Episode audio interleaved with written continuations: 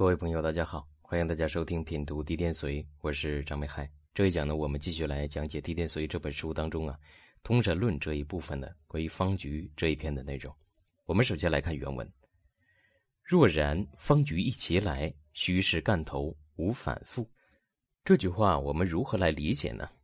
我们首先来看刘伯温的注解：木局木方全者，需要啊天干全顺得序，行运呢。不备乃好。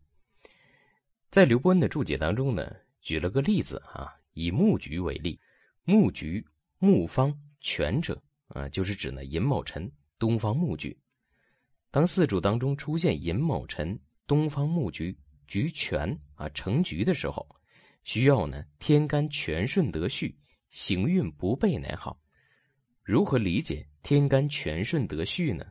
其实呢就是顺势就好。地支呢成东方木局之后呢，木五行的能量显然呢是四柱当中最大的能量。这种组合呢，在我们后文当中讲叫专旺格啊。但凡我们遇到专旺格的时候，顺势是最好的。如何来顺呢？那么我们可以水来生木啊，还是呢行在木气的这一方向上，这叫顺势。或者说呢，有火也可以啊，木火相生，这也属于顺势。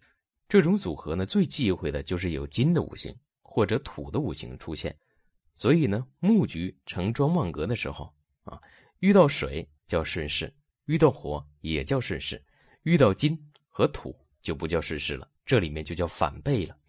当然啊，遇到水和火是好的，不能同时遇到啊，有水就不能有火，有火不能有水。我们来看啊，任铁桥对这一句话的理解啊，方局其来者。方呢，指的是三会方局；局呢，这当中的局指的是三合局。方局其来者，就指呢这个局当中呢，既有三会局啊，也有呢三合局的部分存在啊。承上文，方混局，局混方之谓也。所以呢，任铁桥的解释就是承接上文的啊，局混方，方混局这种情况。举个例子，如寅卯辰兼亥未。寅卯辰形成的三会方局，再加上一个亥水和一个未土，亥未加卯就形成亥卯未，所以这里面就属于方局，又混着半三合局这样的情况啊。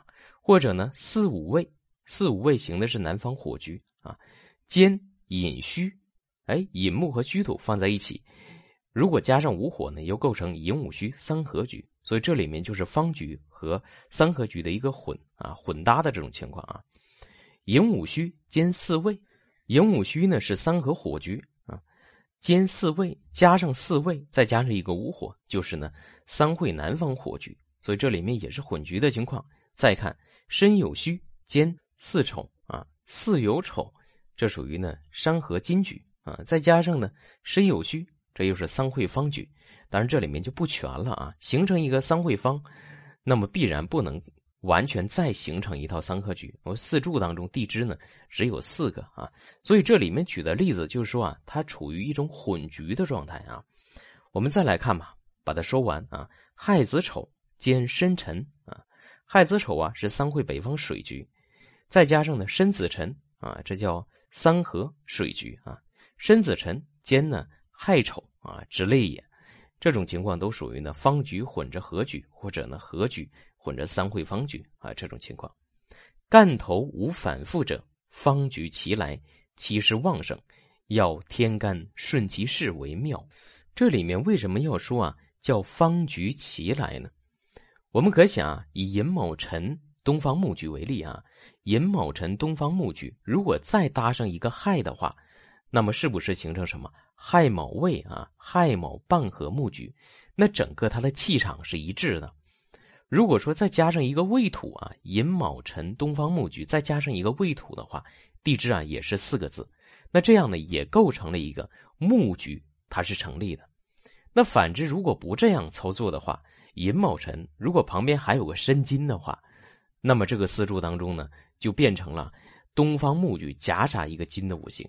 这样就不能够构成专旺格，所以呢，在任内桥的解释当中呢，一直在讲叫方局齐来，其目的呢，就是在讲啊，你地支要首先能构成专旺格，啊，没有呢背逆的五行，才可以谈论呢这个干呢有没有反复这种情况。你地支呢都是顺着一个方向的，然后呢，我们就可以谈天干到底是不是顺着一个方向。天干也顺着一个方向，那就是好的。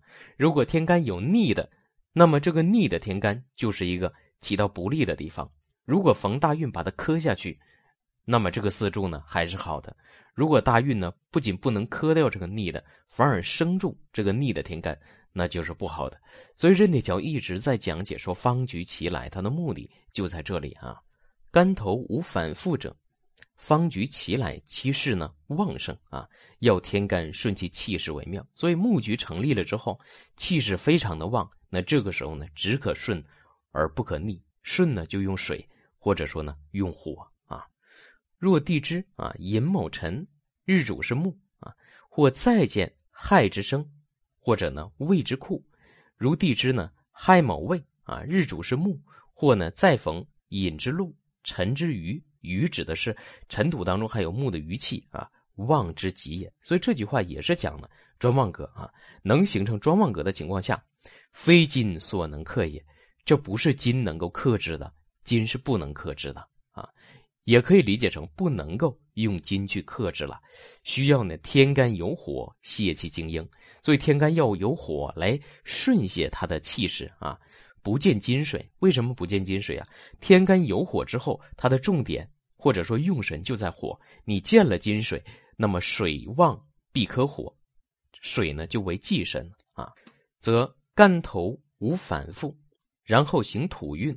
乃为全顺得序而不备也。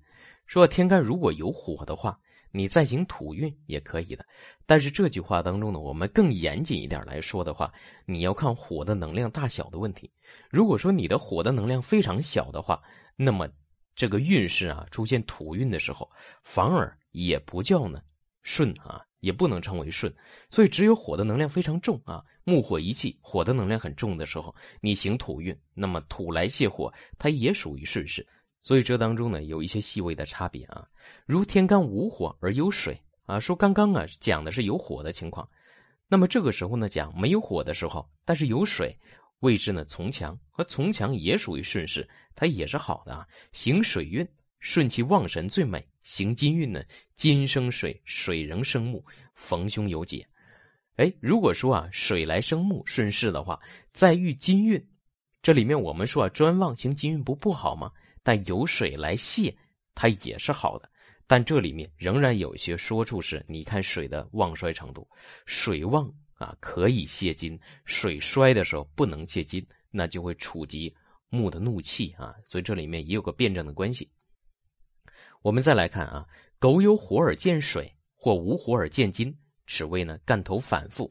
如果说啊，这个四柱当中呢，它原本已经有了火啊，木火相生，已经顺势了，再行水运的话，那么这个时候就变成什么？它的势在火，再逢水运，水火相战，故不为美啊。当然，这种情况也不见得，你还要看木火能量和水的能量的大小情况。或呢无火而见金。我个人认为呢，这个地方应该改成啊，或无水而见金。如果四柱当中只有木啊，没有水，再见金的时候，这种情况也是一种背逆的情况。如得运成安顿，遇土呢，则可啊止其逆水；遇火呢，可以去除微金，亦不失吉耳。这里呢是指啊，你原局四柱当中有瑕疵的时候，大运能够把这个瑕疵补齐啊，那么这种情况也是一种吉的。你比如说原句当中啊，有水和火同时出现，木形成了专旺。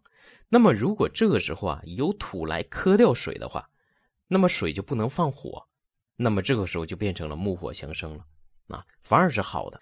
或者有水出现与火相合啊，将火的能量转化成木的时候，它依然形成了顺势啊，所以这就是原局有病，大运可解啊。或者四柱当中有金的五行啊，金呢成为一个杂质啊。但是呢，逢大运出现了火的五行啊，专克这个金的五行，把杂质去除啊，那么这种情况也属于呢是大运可解啊，也属于顺行的。